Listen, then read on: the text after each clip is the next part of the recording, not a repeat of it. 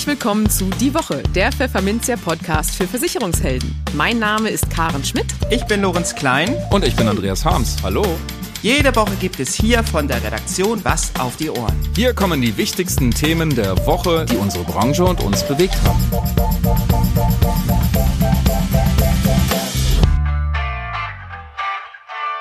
Moin aus Hamburg und herzlich willkommen zu Folge 149 unseres Podcasts. Heute ist Freitag, der 15. September 2023 und diese Themen haben wir heute für Sie. Wir sprachen mit Dieter Knörrer, Gründer und Gesellschafter der BBG Betriebsberatungs GmbH, über den baldigen Start der DKM und darüber, warum die wichtigste Fachmesse für die Versicherungsbranche in diesem Jahr so anders sein wird als gewohnt. In den News der Woche hat die BaFin eine Chefin für die Versicherungsaufsicht gefunden. Das Wetter im August wurde für die Versicherungsbranche teuer.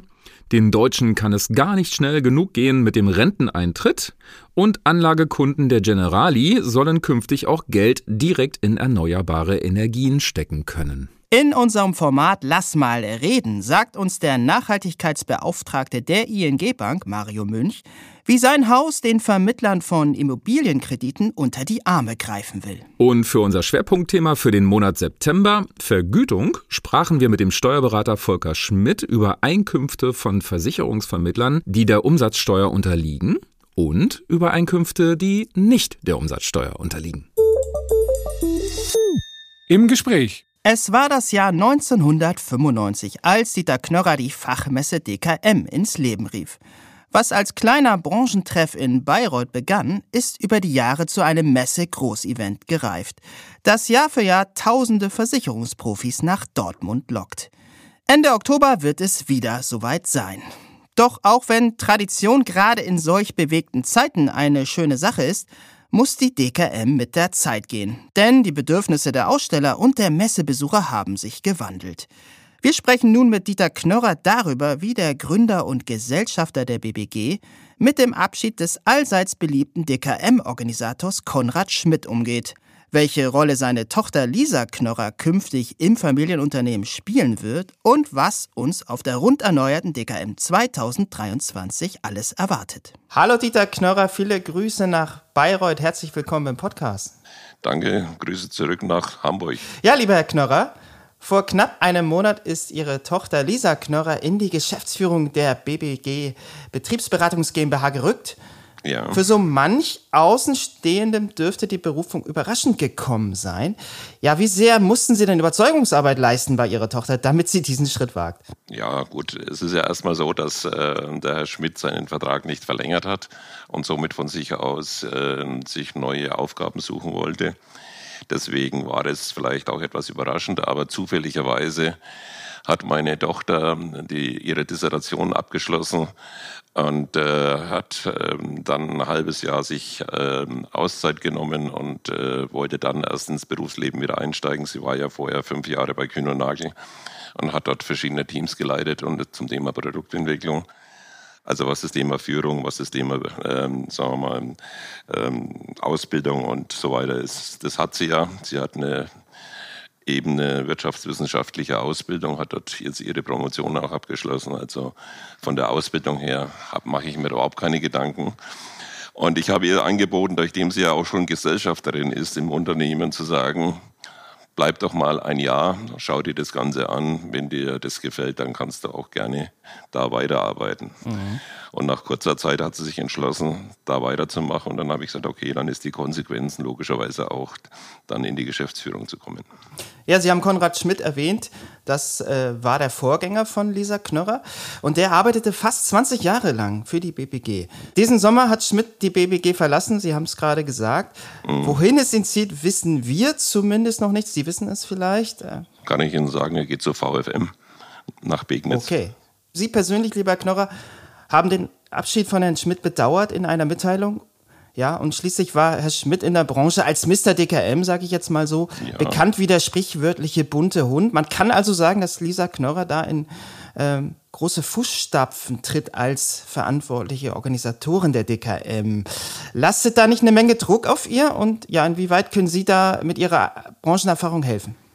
Also sehe ich A, ein bisschen anders. Der Mr. DKM, äh, ohne jetzt vielleicht hier abheben zu wollen, äh, kann man eigentlich mich benennen. Ich habe es 1995 ins Leben gerufen, habe das bis 2019 auch verantwortet. Und äh, wie Sie schon sagen, dass er knapp 20 Jahre in der BBG war, ich habe ihn eingeführt, ich habe ihn überall in die Vorstandsetagen gehievt, damit er die Bekanntheit hat, damit er logischerweise auch seine Arbeit zu 100 Prozent erfüllen kann. Also das, das Thema, sagen wir mal so, in große Fußstapfen zu treten, ist eigentlich eher anders da. Denn, äh, wie gesagt, auch meine Tochter wird die vollste Unterstützung von mir bekommen. Ich habe mein Netzwerk und ich habe auch die Zugang zu allen Vorstandsetagen in Deutschland und in Österreich dazu. Also da sehe ich das eher nicht. Wenn ich die Unterstützung ihr gewähre, dann wird sie innerhalb schnellster Zeit dann auch das Ganze umsetzen können, was ich mir von ihr erwarte und was sie selber von, von sich aus an Anspruch hat. Okay, aber dann lassen Sie uns gerne mal genauer auf die DKM schauen. Äh, ja, die wirft ihre Schatten voraus, die Messe in Dortmund. Sie startet in diesem Jahr etwas früher ja. und endet auch etwas früher. Ja, los geht es mit dem Messebetrieb bereits am Dienstag, den 24. Oktober um 12 Uhr mittags. Am Mittwochabend ja. ist dann schon wieder alles vorbei. Jetzt kommen natürlich immer wieder auch Kritiker ähm, auf den Plan und die sind vielleicht der Ansicht, dass die DKM doch wie immer schon zweieinhalb Tage dauern sollte, weil es das eben auch so nicht gibt woanders. Tagesmessen sozusagen gibt es ja reichlich. Ja, zweieinhalb Tage sind es, wenn man die Warm-up-Veranstaltungen mitzählt. Warum brechen Sie mit dieser Tradition und ja, welche Reaktion haben Sie denn bisher gespiegelt bekommen? Also wir brechen sie deswegen, weil wir A, in, in, Austausch mit den ganzen Ausstellern auch waren.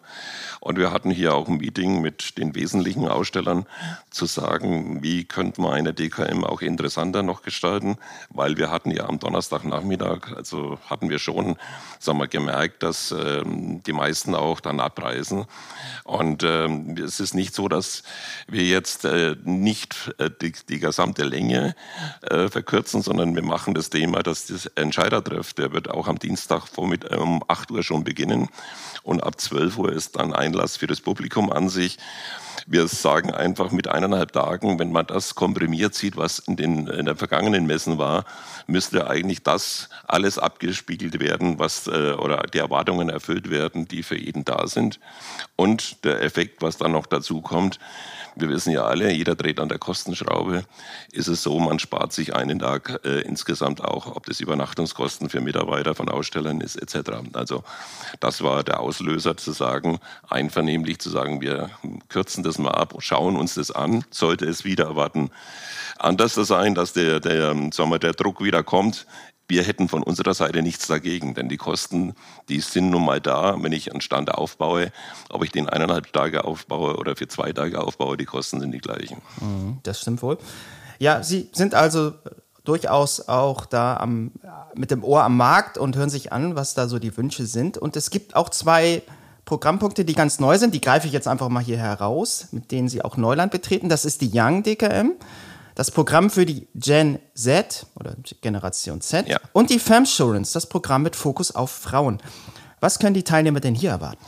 Gut, das, diese Neuerungen und das ist das, was ich auch erwarte von einer DKM, dass man auch mit Innovationen neu hinzukommt, dass man ganz klar auf die Marktgegebenheiten eingeht.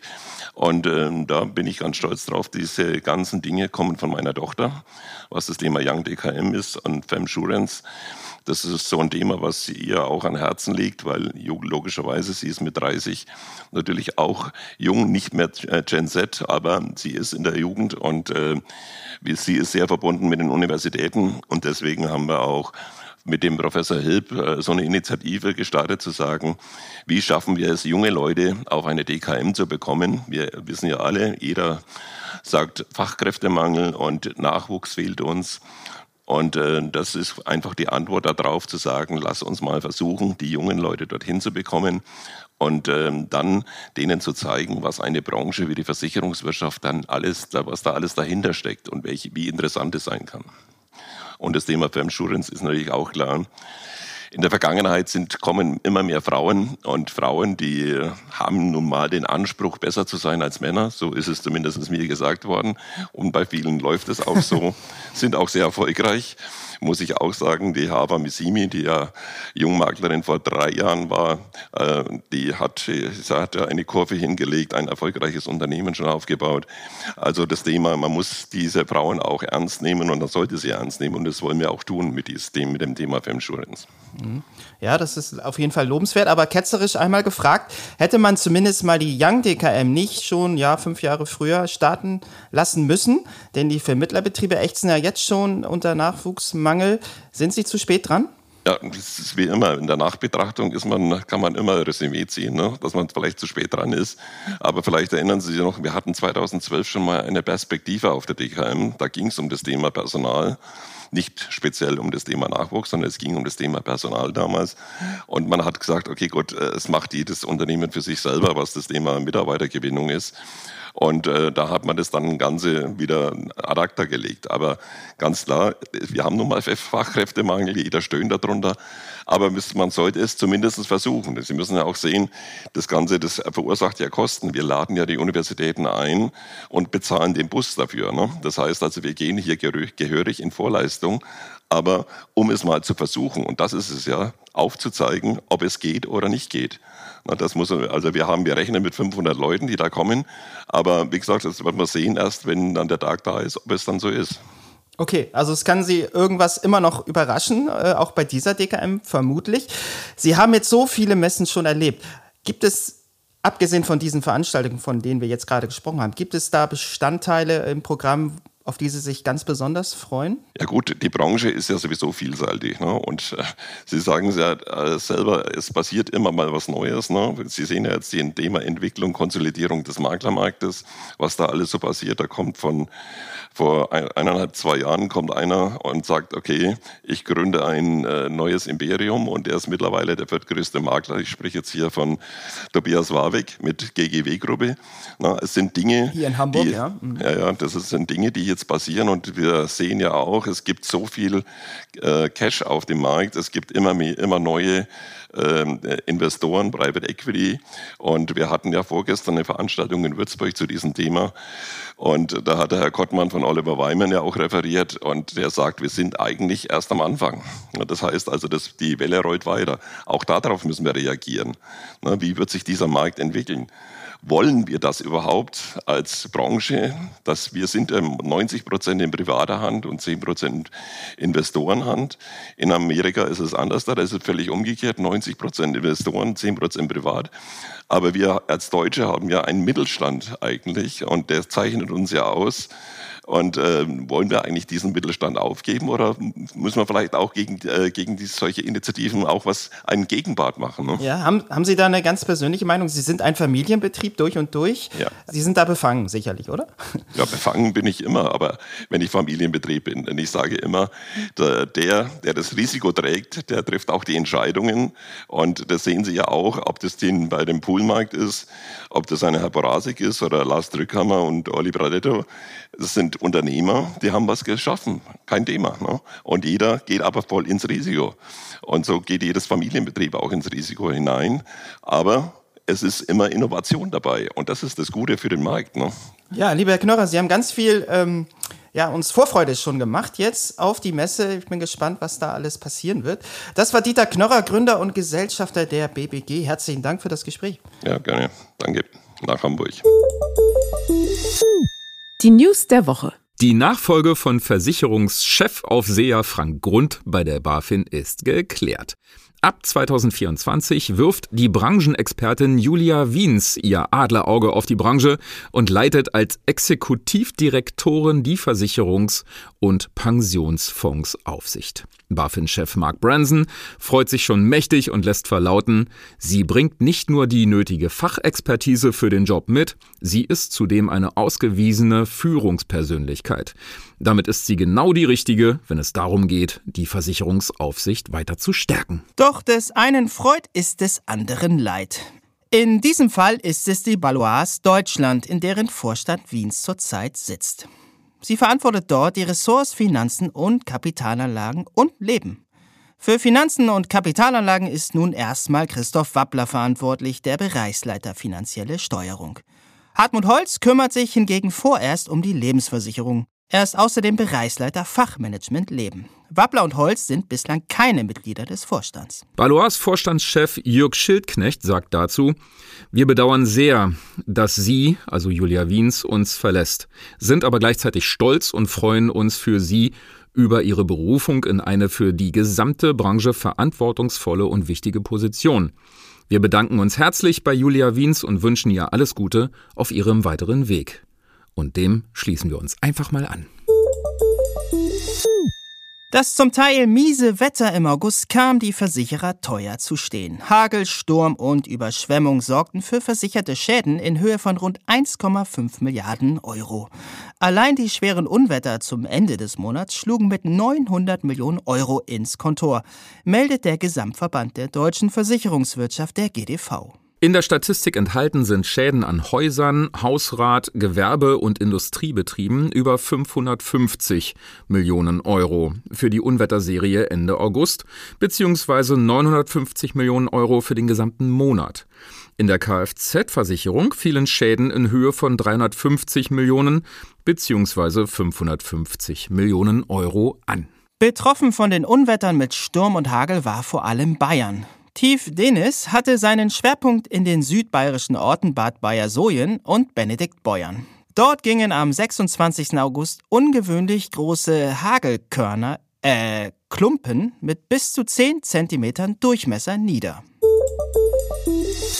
Diese Prognose ist nicht neu, beklemmend ist sie trotzdem. Jedes Kind in Deutschland müsste in den kommenden 15 Jahren zwei sogenannte Babyboomer ersetzen, die in den nächsten Jahren scharenweise in Rente gehen werden. Nur dann sei, so die Ansicht von Experten, die hiesige Wirtschaft und der Sozialstaat, wie wir ihn kennen, aufrecht zu erhalten.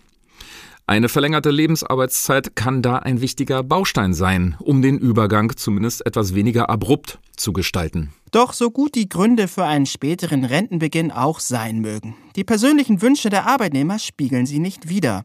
Zu diesem Fazit kommt eine repräsentative YouGov-Umfrage im Auftrag des Maklerunternehmens Aon. Zu der wurden 1050 Angestellte zwischen 18 und 55 Jahren befragt. Danach würde die große Mehrheit nicht erst mit 67 Jahren in die Rente starten, sondern vorzugsweise schon vor dem Alter von 63 Jahren, vorausgesetzt die Rahmenbedingungen stimmten. 44 Prozent der Frauen würden sich am liebsten noch vor 63 in die Rente verabschieden. Für weitere 21 Prozent der Frauen wäre spätestens mit 63 Schluss. Bei den Männern sieht es kaum anders aus. 41 Prozent sagen, sie wollen vor 63 raus, weitere 17 Prozent spätestens zum 63. Geburtstag. Nur 4 Prozent der Frauen und 6 Prozent der Männer würden Stand heute bis zur gesetzlichen Regel Altersgrenze von 67 Jahren arbeiten wollen. Nur jeweils 3 Prozent darüber hinaus.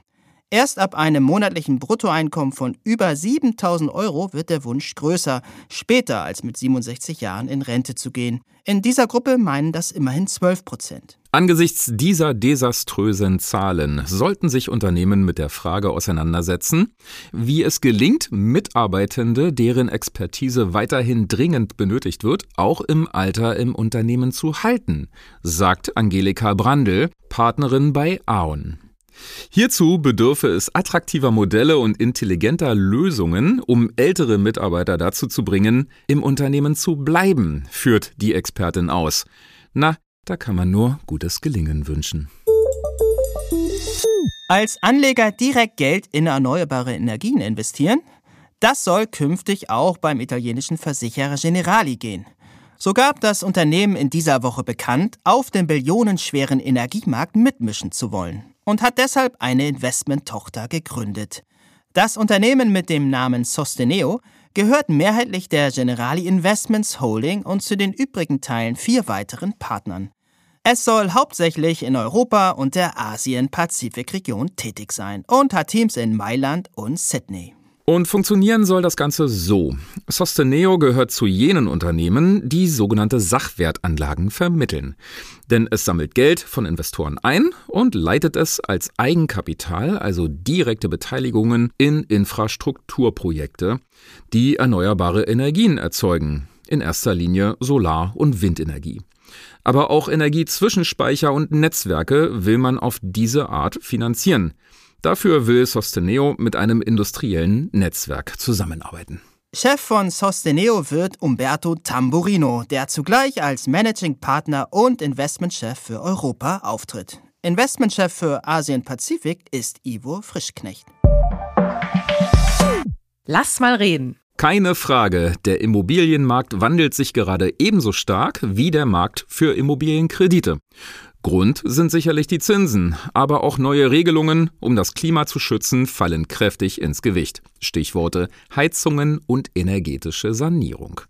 Die ING Deutschland will dem Rechnung tragen, indem sie den Vermittlern von Immobilienkrediten diverse Hilfsmittel und den Nachhaltigkeitsbeauftragten Mario Münch zur Seite stellt. Und eben dieser Mario Münch erklärt uns jetzt in unserem Talkformat Lass mal reden, wie er helfen kann, welche Bedürfnisse er bei Hausbesitzern erkennt und wie sich eine solide Energieprognose erstellen lässt. Hallo Mario, herzlich willkommen bei uns im Podcast. Schön, dass du da bist. Ja, hallo Andreas, ich freue mich auch dabei zu sein. Mario, du bist äh, Nachhaltigkeitsbeauftragter bei der ING Deutschland. Äh, wie ist es denn dazu gekommen? Ja, genau, Andreas. Das ist meine neue Jobbezeichnung sozusagen. Ähm, ja, bei der ING, das Thema Nachhaltigkeit ist relativ hoch aufgehängt. Die CO2-Emissionen des Immobilienbereiches sind was den Sektor angeht, mit 40 Prozent relativ hoch.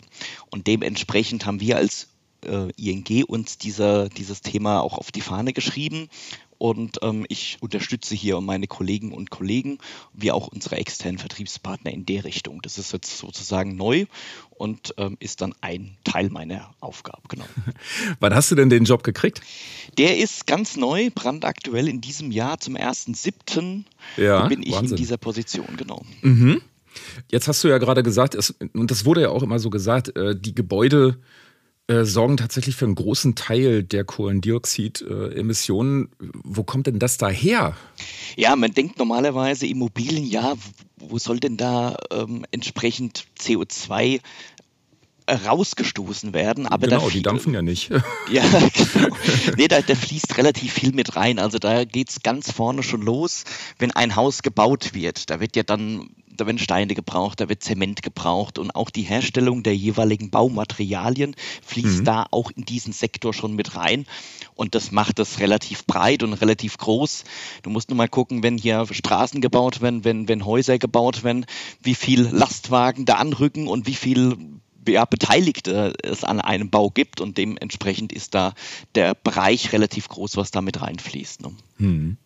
Was hast du denn konkret für Aufgaben? Ganz grob kann man sagen, ich bin dafür zuständig, Know-how aufzubauen, intern wie extern, also extern, damit meine ich dann natürlich unsere Vertriebspartner, aber auch intern für unsere Baufinanzierungsberaterin, für unsere Key Account Manager, also Know-how insgesamt aufzubauen, mhm. Know-how zu transportieren, also Feedback vom Markt in die Bank und von der Bank wenn, wenn wir verschiedene Produkte auf den Markt gebracht haben oder Services, dieses Know-how dann auch wirklich in die Regionen zu den Baufinanzierungsberatern zu bringen und zusätzlich natürlich der Impulsgeber in die Bank zu Projekten, zu Produkten insgesamt zu sein, wirklich da den ähm, rund um das Thema Nachhaltigkeit den Entwicklungseinheiten bei uns den Impuls zu geben, was gebraucht wird am Markt.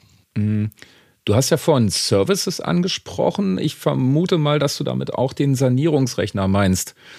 Den habe ich zumindest auf eurer Homepage gefunden. Ähm, was macht denn dieser Sanierungsrechner genau? Ja, der Sanierungsrechner, fangen wir mal ganz vorne an. Also wir haben das Ziel gehabt, wir wollen die Baufinanzierungsberater innerhalb des Beratungsprozesses unterstützen. Wie geht es mit einem Beratungstool? Und da sind wir in einem Projekt mit der KfW hingegangen. Wir wurden also von der KfW sozusagen als Pilotbank ausgewählt, einen Sanierungsrechner aufzubauen. Den haben wir komplett neu aufgebaut.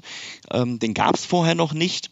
Und der ist mehr oder weniger auf der gleichen Datenbasis, wie die Energieberater heute nutzen. Und du kannst dir das so vorstellen, es werden natürlich ein paar Objektdaten dann vom Berater eingegeben in dieses Tool. Mhm rund um die, Objekt, Baujahr, Wohnfläche, Heizungsart, welche Modernisierungsmaßnahmen sind denn schon durchgeführt und so weiter.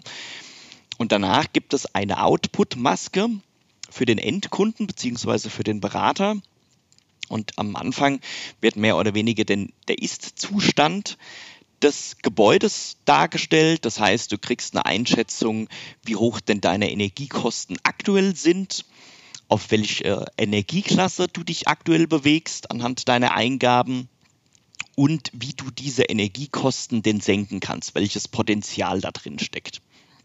Zusätzlich bekommst du auf der zweiten Seite dann aufgeführt, welche Modernisierungsmaßnahmen aufgrund des Baujahrs der jeweiligen Bestandteile vom Gebäude ohnehin anstehen. Also jedes Gebäudebestandteil hat ja auch eine gewisse Haltbarkeit. Irgendwann ist dann auch mal das Dach durch oder ja, die, Heiz die, Heizung äh, fällt dann irgendwann aus und da ist dann sind Erfahrungswerte hinten dran gelegt und da bekommt der Kunde so eine Art Forecast. Also denk mal dran, 2025, 2026, da solltest du die und die Maßnahmen schon mal mit einplanen. Hm. Ja, und dann das Wichtigste natürlich, je nachdem, was der Kunde wünscht, also der normalerweise ist es dann im Beratungsgespräch dann so, da fragt dann der Berater, Kunde, was, was planst du denn an Modernisierungsmaßnahmen? Und ähm, dann hat der Kunde die Möglichkeit zu sagen, ja, dies und das plane ich. Und dann bekommt er diese Maßnahmen in einem kleinen Business Case gegenübergestellt. Er bekommt auf der einen Seite angezeigt, welche Kosten ungefähr für die jeweilige Maßnahme anfallen und bekommt aber auf der anderen Seite auch schon ganz gut und übersichtlich dargestellt, wie viel Energiekosten kann ich denn durch diese Maßnahme denn auf 15 Jahren hochgerechnet einsparen? Welchen Steuervorteil kann ich denn zusätzlich noch mitnehmen? Und on top, welche Fördermöglichkeiten gibt es denn bei der und der Maßnahme dann nochmal mit dazu. Ja. Hat sich das denn so krass alles geändert oder, oder andersrum gefragt, müssen jetzt ähm, Baukredit oder, oder, oder, oder Immobilienkreditvermittler, müssen die jetzt zum Energieberater umschulen oder so? Nein, nein, nein, da ähm, keine Angst. Also was wir merken am Markt ist natürlich, dass der Baufinanzierungsberater zum Thema Nachhaltigkeit immer mehr Auskunft geben muss. Wir merken zum einen, dass die Kunden immer vorbereiteter in die Termine kommen, was natürlich auch der aktuellen Situation geschuldet ist. Jeder macht sich mit dem Thema Heizungsaustausch schon Gedanken und auch gerade aktuell, jetzt äh, letzte Woche verabschiedet das neue Heizungsgesetz. Mhm. Da, da sind ganz, ganz viele Fragen. Und die Fragen bekommt natürlich der Baufinanzierungsberater auch vom Kunden gestellt. Und dann geht es natürlich darum, Auskunft zu geben. Der Vermittler bei uns, der ist aber in keiner Weise Energieberater. Da ist weiterhin die Kernkompetenz ganz klar auf dem Thema Finanzierung. Der Berater bzw. Der, der Baufinanzierungsvermittler hat da die Aufgabe, der Impulsgeber zu sein. Also mal einen, einen Appetit haben hinzuwerfen, mach dir mal Gedanken, guck mal hier, das könnte doch was sein. Da gibt es gerade attraktive Förderungen. Besprech dich mal mit einem Handwerker oder mit einem Energieberater und sage mir Bescheid, ob ich dich in der Form bei der Finanzierung unterstützen kann. Das ist so die, die Aufgabe des Finanzierungsberaters, also die, die Brücke zum Energieberater beziehungsweise zum Handwerk zu schlagen, so ganz grob zusammengefasst. Ne? Mhm. Und äh, wie läuft das gerade? Hast du gut zu tun oder eher noch so? Hm was, was die Stelle angeht, ja, das geht schon ordentlich los. Also, ich war auf diversen ja, Veranstaltungen schon in äh, den ersten Wochen mit gewesen.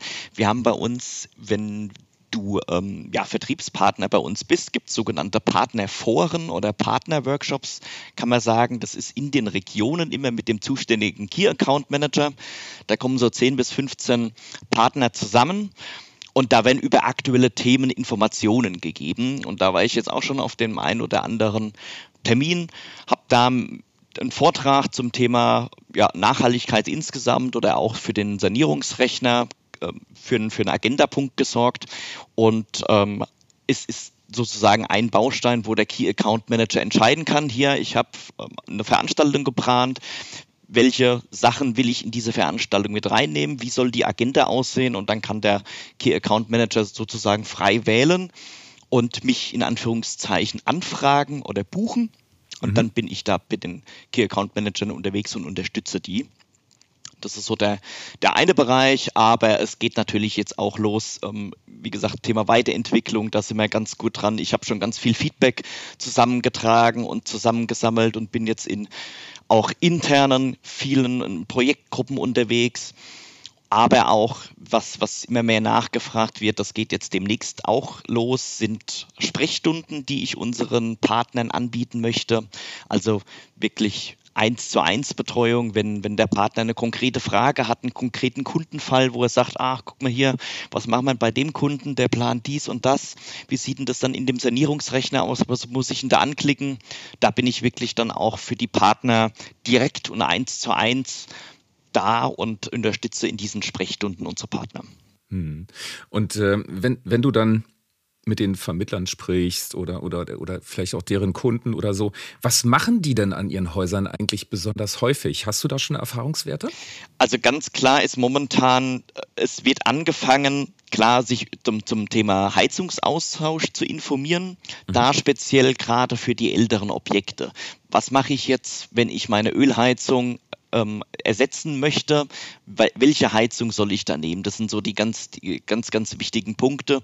Und es gibt ja auch sehr wichtige oder äh, sehr gute Fördermöglichkeiten momentan. Vielleicht hast du auch schon mal was von diesem sogenannten ISFP gehört. Das ist ein Modernisierungsfahrplan, der vom Bund auch gefördert wird, wo es eine ganze Reihe ja. an, an verschiedenen Fördermaßnahmen bekommt. Durchaus, und, ja, da habe ich mal geguckt. Mhm. Ne? Und ja. da, also das sind so Fragen und da geht es ja schon los an, an so kleineren äh, Sachen. Ne? Also wenn du beispielsweise eine Gasheizung jetzt drin hast und die Gasheizung an sich aber noch funktioniert, da kannst du beispielsweise mit einem hydraulischen Abgleich, der auch gefördert wird, da kriegst du bis zu 20 Prozent Förderung, kannst du da auch für eine bessere Einstellung deiner Heizung sorgen und das sind einfach so kleinere Maßnahmen, wo man schon machen kann. Aber insgesamt ganz klar im, im Fokus oder auch jetzt nachgefragt ist Thema Heizung, aber auch Photovoltaikanlage als Stromunterstützung ist ganz vorne mit dabei und natürlich aufgrund diverser ähm, aktueller politischer Themen natürlich auch das Thema Wärmepumpe. Ne? Ja, das, was natürlich dann zur Heizung auch gehört. Genau. Hier bei, uns in der, hier bei uns in der Siedlung, da hauen sich manche Leute neues Dach drauf mit Dämmung. Mhm. Ähm, auch ganz okay, oder? Ja, also sofern das Objekt noch nicht gedämmt ist, empfiehlt sich es natürlich erstmal von außen anzufangen. Also ich, ich sage mal als, als ganz einfaches Beispiel, wenn es dir zu kalt ist im Zimmer und du die Heizung aber anhast, mhm. und nebendran das Fenster auf ist, machst du ja auch erstmal das Fenster zu und dann drehst du erst die Heizung gegebenenfalls genau, ne? nochmal hoch. Ja. Und genauso äh, kann man es einfach auf diese Situation übertragen.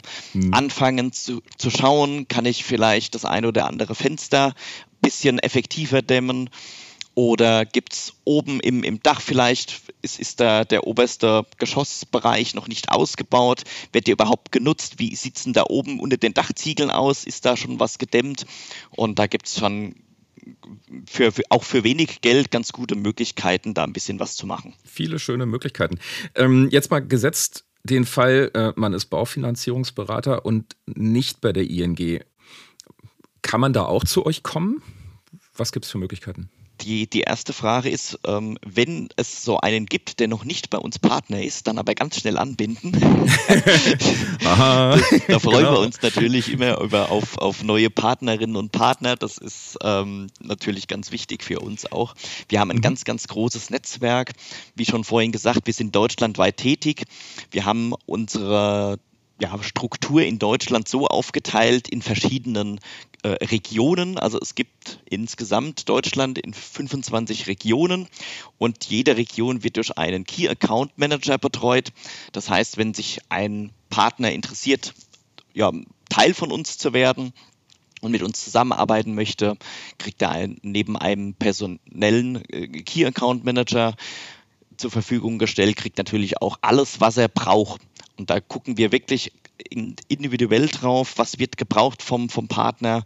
Er kriegt ein Partnerportal, er kriegt alle Informationen, was er braucht zum Anbinden. Wir haben kostenlose Webinare, wo er sich einfach nochmal mit unseren zum Beispiel Mindestunterlagen vertraut machen kann.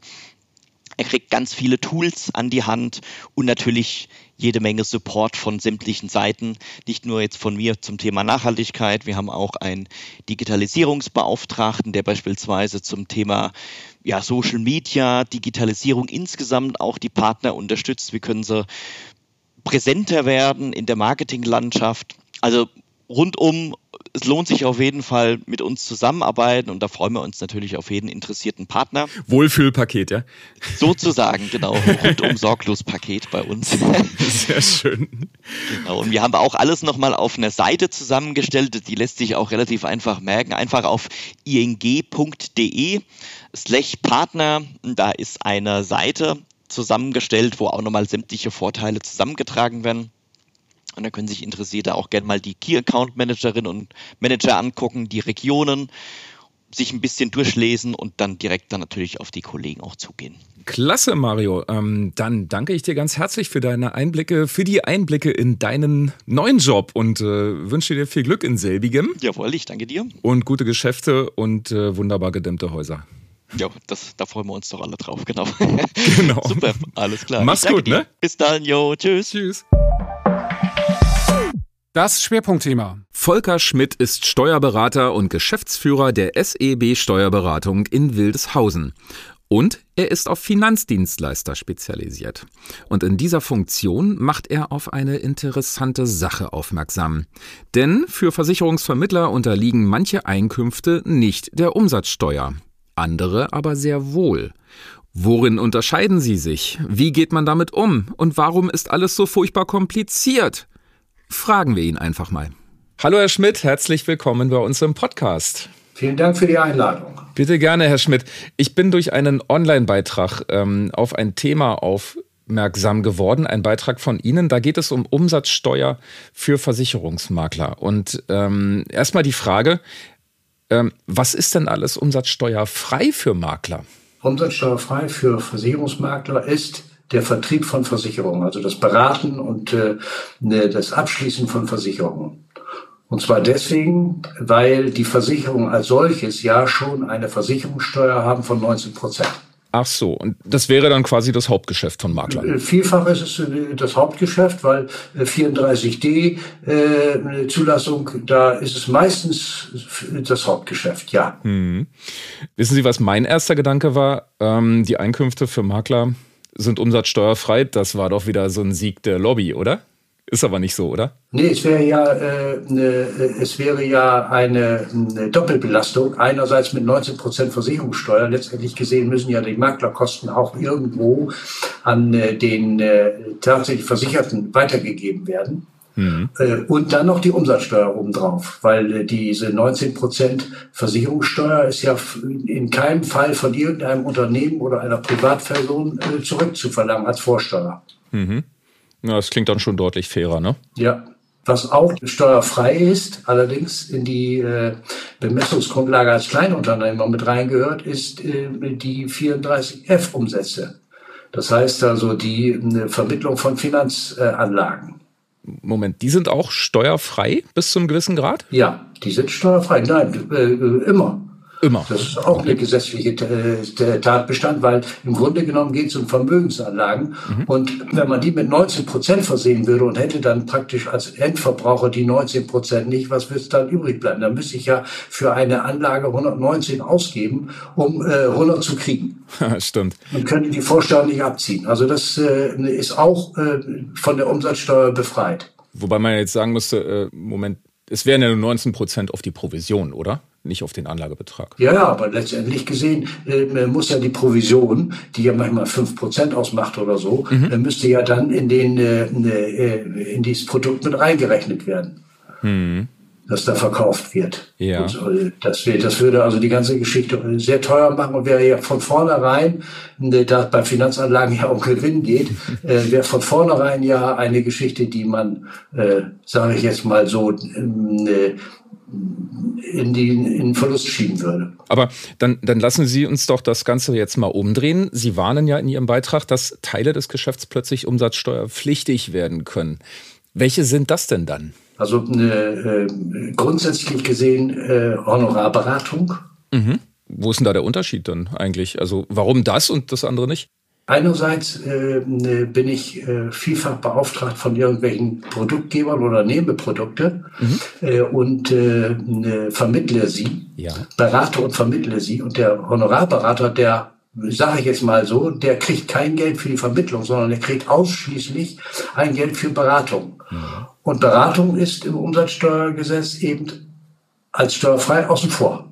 Okay, das ist der Knackpunkt dann, ne? Ja. Mhm. Und jetzt geht es natürlich dann auch um äh, Servicegebühren. Mhm. Äh, das heißt also da, äh, wenn ich zum Beispiel bei eBay Servicegebühren erhalte und die geben mir eine Gutschrift eine über 100 Euro plus 19 Prozent Mehrwertsteuer, mhm. dann sind diese Servicegebühren, weil da nicht korrekt eine Vermittlung von Finanzanlagen dahinter steckt, eben auch der Umsatzsteuer unterliegend. Mhm. Natürlich nur, wenn ich kein Kleinunternehmer bin. Kleinunternehmer ist die Grenze von 22.000 Euro mhm. aller Umsätze, die bei mir umsatzsteuerpflichtig sind. Pro Jahr dann, ne? Pro Jahr, ja. Pro Jahr. Ähm, das heißt, erst wenn man da drüber kommt, geht es überhaupt erst zur Sache mit der Umsatzsteuer? Richtig. Das weiß man aber leider erst im Nachhinein, ne, wenn das Jahr zu Ende ist, oder? Nein, das Umsatzsteuergesetz geht davon aus, dass ich das einschätzen äh, muss, wenn ich be beginnende Tätigkeit habe. Mhm. Ich mache ja eine Betriebsanmeldung, da schätze ich das ein.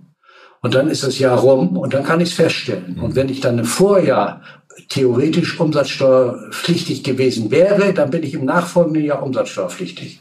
Aber fürs vergangene Jahr eben nicht. Aha. Und meinetwegen, ich habe jetzt einen Betriebsplan und der sieht vor, ähm, ja, ich mache jetzt 30.000 Euro, will ich umsatzsteuerpflichtigen Umsatz machen, glaube ich, heißt es ja dann richtig. Ja. Und, und das Jahr läuft richtig mies und ich lande aber nur bei 20.000. Dann. Ja, dann äh, habe ich jetzt äh, das erste Jahr mache ich mit Umsatzsteuer. Ja. Und das zweite Jahr könnte ich dann sagen, nee, war doch nichts, äh, ich mache jetzt Umsatzsteuer frei. Okay.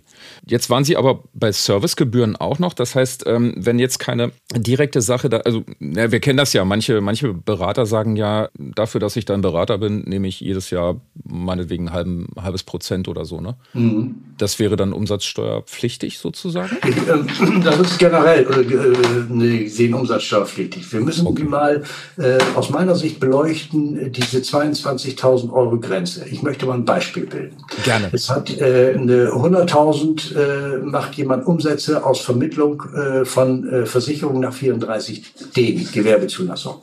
Mhm. Er macht äh, 20.000 Euro Umsatz aus der Vermittlung von Finanzdienstleistungen. Okay. 20.000 Finanzdienstleistungen, die sind immer umsatzsteuerfrei, zählen aber in die, äh, in die, in die Grenze für Kleinunternehmer mit rein. Dann hat er also schon mal als Kleinunternehmer 20.000 auf der Uhr. Ja. So, und jetzt macht er noch 3.000 Euro Servicegebühren, Beratung, etc., mhm. die also mit der Vermittlung von Finanzdienstleistungen nichts zu tun haben. Dann ist er bei 23.000, also sprich über 22.000 das nächste Jahr umsatzsteuerpflichtig. Okay. Mit den dann 3.000 Euro. Also äh, es ist nicht so, dass diese 20.000, die in die, äh, die Grenze der Kleinunternehmerregelung mit reingehören, ja. dass die dann umsatzsteuerpflichtig werden, sondern es bleibt so, die sind zwar umsatzsteuerfrei, aber er ist kein Kleinunternehmer mehr. Ach du Elend. Obwohl er nur 3000 Euro tatsächlich umsatzsteuerpflichtige Umsätze hat. Das ist ein bisschen verwirrend und deswegen warnen wir auch da, dass es da also unter Umständen äh, der, der bei demjenigen, der ein gutes 34F-Geschäft hat, mhm. äh, äh, eigentlich immer umsatzsteuerpflichtig sein könnte. Weil er ja über die 20.000, 22.000 kommt, schon allein mit den umsatzsteuerfreien Umsätzen, die allerdings, wie gesagt, in die Grenze mit reinziehen. Herr Backe, Herr Schmidt, wer, wer denkt sich denn so ein Zeug immer aus? das lassen wir. Okay, da schweigen wir dann mal drüber. Aber also sagen Sie mal, ohne Steuerberater kommt doch da ein Makler dann überhaupt nicht mehr klar, oder? Äh, nee, in der Regel nicht, nein. Nee, ne? Das ist dann auch, äh, da sind wir wieder beim Nutzwert. Es sei denn, es sind wirklich einfache Verhältnisse. Er hat ein kleines 34F-Geschäft und ja. macht nur 34D. Mhm. Nee, dann kommt man schon damit raus, ne? Dann geht das noch, ja? Ja. Okay. Gibt es noch weitere Sachen, die dann umsatzsteuerpflichtig werden, die man auf der Uhr haben müsste? Ja, wenn ich also umsatzsteuerpflichtig bin, mhm. also der reine Verkauf von Beständen ohne Betriebsaufgabe mhm. oder ohne, dass der Gesamtbetrieb übergeht, und das passiert bei Maklern vielfach, mhm. Äh, der ist auch im Grunde genommen umsatzsteuerpflichtig. Da muss ich also ein bisschen aufpassen. Mhm. Ich müsste also immer bewirken, wenn ich also mein, am Ende meiner Tätigkeit, darf ich nicht einfach nur den Bestand verkaufen, sondern da sollte ich meinen gesamten Betrieb verkaufen, der ja im Grunde gar nicht so viel beinhaltet unter Umständen. Der beinhaltet mein Pkw, den muss ich entnehmen. Der beinhaltet meinen Computer mit allen Daten drauf. Mhm. Äh, das kann sein. Aber wenn ich natürlich jetzt einen Mietvertrag habe mit über Räumlichkeiten, habe einen Mitarbeiter, dann müssen die also auch mit übergehen auf den neuen Erwerber. Dann habe ich eine Geschäftsaufgabe und dann ist, sind solche Dinge umsatzsteuerfrei. Aber wenn ich lediglich den Bestand verkaufe, mhm. also sprich meine Geschäftsbeziehung verkaufe, mhm. dann äh, ist das umsatzsteuerpflichtig. Warum macht man sowas? Das ist ganz normales Umsatzsteuerrecht. Das nee, warum verkauft man sowas, solche Bestände? Weil man nicht mehr hinterherkommt mit der Beratung? Oder? Nee, weil man alt ist. Weil so. man jetzt das, diesen, diesen, äh, man möchte seine Tätigkeit einstellen mhm. und man überlegt sich, was mache ich denn jetzt? Ja. Dass ich alles einschlafen äh, äh, oder möchte ich, dass meine Kunden weiter betreut werden? Ich möchte es nicht mehr machen. Mhm. Äh, und jetzt kann ich da, äh, eventuell damit noch Geld verdienen. Nämlich äh, eine ich habe ja Bestand aufgebaut, ich habe Geschäftsbeziehungen aufgebaut. Mhm. Also jeder Unternehmer sollte ja sehen, dass er am Ende des Jahres aufgrund seiner Tätigkeit, wo er von gelebt hat, das ist ja ein Wert, er hat meinetwegen, weiß ich nicht, 70, 80.000 Euro jedes Jahr Gewinn erzielt. Mhm. Das ist ja ein Wert, den ein anderer gerne haben möchte. Das ist gang und gäbe. Also, dass Bestände gekauft und verkauft werden, ist äh, gang und gäbe. Und deswegen kommt auch der, der Warnhinweis von mir, mhm. dass es eben unter Umständen um, äh, umsatzsteuerpflichtig sein könnte. Ja. Und äh, jetzt ist aber auch noch die Regel immer, wo Umsatzsteuer ist, ist auch Vorsteuer. Erklären Sie mal, wie das mit der Vorsteuer dann funktioniert. Bitte. Also in dem äh, äh, Umfang, in dem ich umsatzsteuerpflichtige Umsätze mache, kann ich auch Vorsteuern ziehen. Mhm. Aus sämtlichen Kosten. Ich möchte wieder ein Beispiel bilden. Mhm. Ich bleibe bei meinen 100.000 eine, äh, eine Umsatzsteuer, eine, eine freien 34F-Geschäft, nee, 34D-Geschäft, Entschuldigung. Mhm. Das bedeutet Versicherungsvermittlung. Dann habe ich 20.000 aus 34F Geschäft, Vermittlung von Finanzdienst, von Finanzanlagen mhm. und 3.000 habe ich steuerpflichtige Servicegebühren. Also mit diesen 3.000 Euro bin ich umsatzsteuerpflichtig. Okay. Und jetzt habe ich also insgesamt 123 auf der Uhr und jetzt kann ich einen Prozentsatz ausrechnen. Ich sag mal was, äh, irgendwie zwei Prozent oder so mhm. sind diese 3.000 Euro. Dann kann ich also zwei Prozent meiner gesamten Vorsteuern aus Anschaffung von Wirtschaftsgütern, aus Pkw-Kosten, aus äh, gegebenenfalls äh, ne, äh, Telefongebühren und alles, was ich so habe und der Umsatzsteuer unterliegt, also wo eine Vorsteuerrechnung da ist, mhm. kann ich auch zwei Prozent ansetzen, sodass diesen 3000 Euro mal 19 Prozent, die ich ja rechnen müsste, dann auch unter Umständen, weiß ich nicht, noch irgendwie 200 oder 300 Euro Vorsteuer gegenüberstellen kann. Das heißt, Makler sollten auf jeden Fall auch die Ausgabenseite überprüfen. Wo zahlt man Umsatzsteuer? für Ausgaben? Äh, auf die Anschaffung. Auf Anschaffung. Ich sage mal, was, wenn ich mir ein Auto kaufe mhm. oder wenn ich mir einen PC kaufe. Mhm oder derartiges. Mhm. Äh, äh, ich zahle für äh, bei, bei Telefon in der Regel immer Umsatzsteuer. Mhm. Ich zahle, wenn ich Raumkosten habe, bei diesen äh, Verbräuchen, die da ist, sind, äh, zahle ich Umsatzsteuer. Äh, vielfach auf Reparaturen an meinen Wirtschaftsgütern zahle ich Umsatzsteuer. Bei Porto zahle ich in der Regel keine Umsatzsteuer, mhm. aber äh, auf äh, diese ganzen äh, zur Verfügungstellung von Speicherplätzen und so weiter, also alles, was mit PC zu tun hat, mhm. zahle ich unter Umständen Umsatzsteuer. Wie merkt so ein Finanzamt etwas, wenn man da Fehler macht? Und ähm, was kann schlimmstenfalls passieren, wenn man da Sachen falsch macht? Also wenn man Umsatzsteuer na, wenn man da Fehler macht? Im Grunde genommen, wenn man zum Beispiel eine Aufgliederung hat äh, und gliedert seine Erlöse auf mhm. in, seiner Einnahmenüberschussrechnung in 34F und 34D Geschäft. Mhm. Und das, dann könnten die feststellen, aha, der ist ja äh, Kleinunternehmer überschritten. Ob das Finanzamt das so sieht, äh, äh, weil das ist natürlich eine Falle im Grunde genommen, auch fürs Finanzamt, sich das genau auszurechnen. Aber wenn man eine Einnahmenposition hat, merkt das Finanzamt das maximal im Rahmen einer Betriebsprüfung. Mhm. Beim Finanzmakler also alle 50 Jahre. okay. Nichtsdestotrotz, wenn es dann soweit kommt, ja. äh, ist es natürlich so, dass dann die drei Jahre plus die Zukunft äh, könnte schon sein, dass das einen äh, Makler in Bedrohung bringt. Wegen der Nachforderung. Wegen der Nachforderung, mhm. ja. Okay. Also, liebe Zuhörerinnen und Zuhörer, gucken sich genau an, was ist umsatzsteuerpflichtig, umsatzsteuerfrei im eigenen Geschäft und wenn es unübersichtlich wird, wenden Sie sich an einen Profi, zum Beispiel Herrn Schmidt. Richtig? Richtig, richtig. Wir haben uns ja auf Finanzdienstleister spezialisiert, mhm. betreuen die bundesweit immer online. Immer gerne. Wunderbar. Und ich sage an dieser Stelle schon mal Danke, Herr Schmidt, für die tollen Auskünfte. Ähm, schwierige Materie. Ähm, und äh, ich wünsche Ihnen aber alles Gute und vielen Dank. Ich hoffe, wir haben äh, äh ein, zwei äh, Finanzdienstleister sensibilisiert für das Thema. Und ich drücke allen die Daumen, dass sie äh, gut durch die Betriebsprüfungen, die vielleicht irgendwann mal kommen, ich habe ja gesagt, selten, alle 50 Jahre im Schnitt, äh, durchkommen. Dem schließe ich mich an. Vielen Dank, Herr Schmidt. Machen Sie es gut. Ja, ebenso. Gute Zeit. Und das war es mit dieser Podcast-Folge. Verpassen Sie keine weitere und abonnieren Sie die Woche überall dort, wo es Podcasts gibt.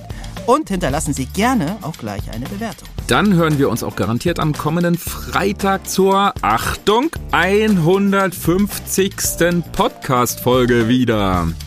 Seien Sie gespannt, was Sie in dieser Jubiläumsfolge erwartet. Bis dahin gilt aber, bleiben Sie optimistisch, genießen Sie das Wochenende und kommen Sie gut in die neue Woche.